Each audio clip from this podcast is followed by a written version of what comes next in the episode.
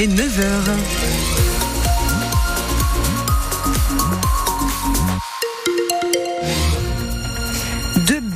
Éclaircies sont au programme aujourd'hui, mais alors la pluie revient dès la fin d'après-midi. Les températures atteignent 16 à 10 degrés dans les plaines et vallées.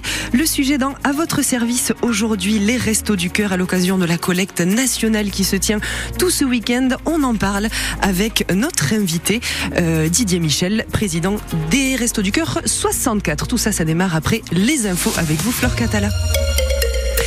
Un salon de l'agriculture comme les autres cette année. En raison du contexte de la crise agricole, on l'a vu avec ces images samedi lors de l'ouverture du salon à Paris. Images qui ont marqué avec des affrontements entre manifestants et forces de l'ordre dans les allées et des visiteurs qui ne pouvaient pas entrer pour le début du salon. Le président Emmanuel Macron euh, qui a été hué, sifflé à son arrivée. Alors le calme est revenu depuis, mais la crise est toujours dans l'air. C'est ce que nous disait ce matin Jérémy Bazaillac, éleveur béarnais de vaches à Jurançon et présent donc pour ce salon de l'agriculture. Le calme est revenu euh, depuis samedi après-midi, mais on sent quand même euh, cette tension là qui est omniprésente euh, depuis depuis qu'on est arrivé. En fait, on voit bien le, monde agricole, tous ces problèmes là, et, donc ça se parle, on parle peu de ça dans les allées.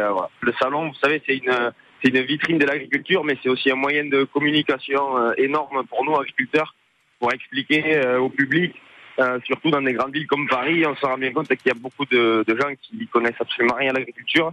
Et pour nous, c'est un moyen de communication énorme. Souvent, les, les paroles là, c'est euh, courage à vous, on est avec vous. Euh, euh, continuer, on a besoin de vous. C'est vrai qu'on l'entend pas mal dans les allées, chose qu'on n'entendait pas d'habitude. Voilà, impossible de parler du salon de l'agriculture sans parler de cette crise, évidemment, du, du monde agricole, nous disait Jérémy Bazaillac, notre invité ce matin à 8h15 sur France Bleu, Béarn, Bigorre, euh, et Jérémy qui participe à un concours avec trois vaches Primolstein, donc pour ce, ce salon. Interview à réécouter en, en intégralité sur francebleu.fr. Et pendant, de, pendant que le salon de l'agriculture bat son plein à Paris, chez nous, les agriculteurs poursuivent leur mobilisation dans les Hautes-Pyrénées une poignée d'entre eux s'est installée sur un rond-point près de Tarbes, à Pouillastruc.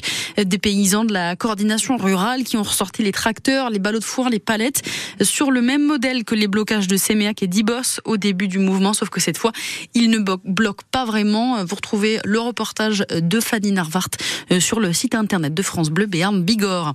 La mobilisation qui se poursuit donc après les actions coup de poing la semaine dernière. Cette fois, en revanche, les autorités réagissent. Une plainte a été déposée dans les Hautes pyrénées pour les dégradations commises en fin de semaine dernière sur plusieurs locaux administratifs. La préfecture du département, le centre des impôts, la direction départementale des territoires également.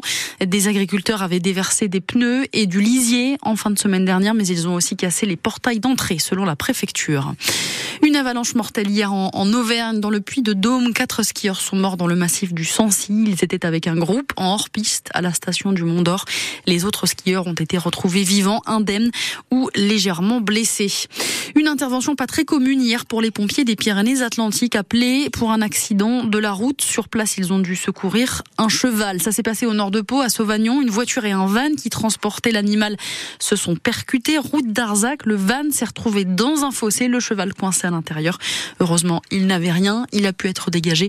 Le conducteur de la voiture d'en face a été légèrement blessé. Euh, toujours pas d'hibernation pour l'instant pour les ours dans nos Pyrénées. Ils sont en vadrouille. Hein. Certains spécialistes ont retrouvé des traces dans les vallées d'Ossau et les vallées d'Aspe. Euh, ils sont dehors parce que les températures sont plutôt douces. Par conséquent, ils trouvent facilement à manger et donc ils n'ont pas besoin de se mettre en veille.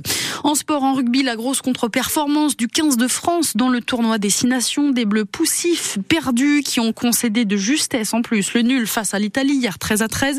C'est de très mauvais augure pour la suite du tournoi, surtout le prochain match contre le Pays de Galles à Cardiff. L'équipe de France qui ne ressemble en rien à ce qu'elle donnait lors du mondial il y a seulement 5 mois. Là où c'est en revanche, c'est en rugby à 7. Test réussi pour Antoine Dupont qui s'est mis à la discipline pour se préparer, on le rappelle, aux Jeux Olympiques de Paris. L'équipe de France a remporté le bronze au tournoi de Vancouver qui se déroulait au Canada. Et puis, autre motif de réjouissance, ce matin, le très bon week-end pour nos clubs palois. La section qui, ce week-end, en rugby, a gagné face à Toulon, 17 à 9 et qui rejoint à nouveau le top 5 du championnat top 14.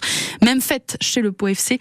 En foot, victoire à Grenoble, 1 à 0 ce week-end. Évidemment, on reparle de tout ça dans l'émission 100% sport de ce soir avec Damien Gozioso après le journal de 18h.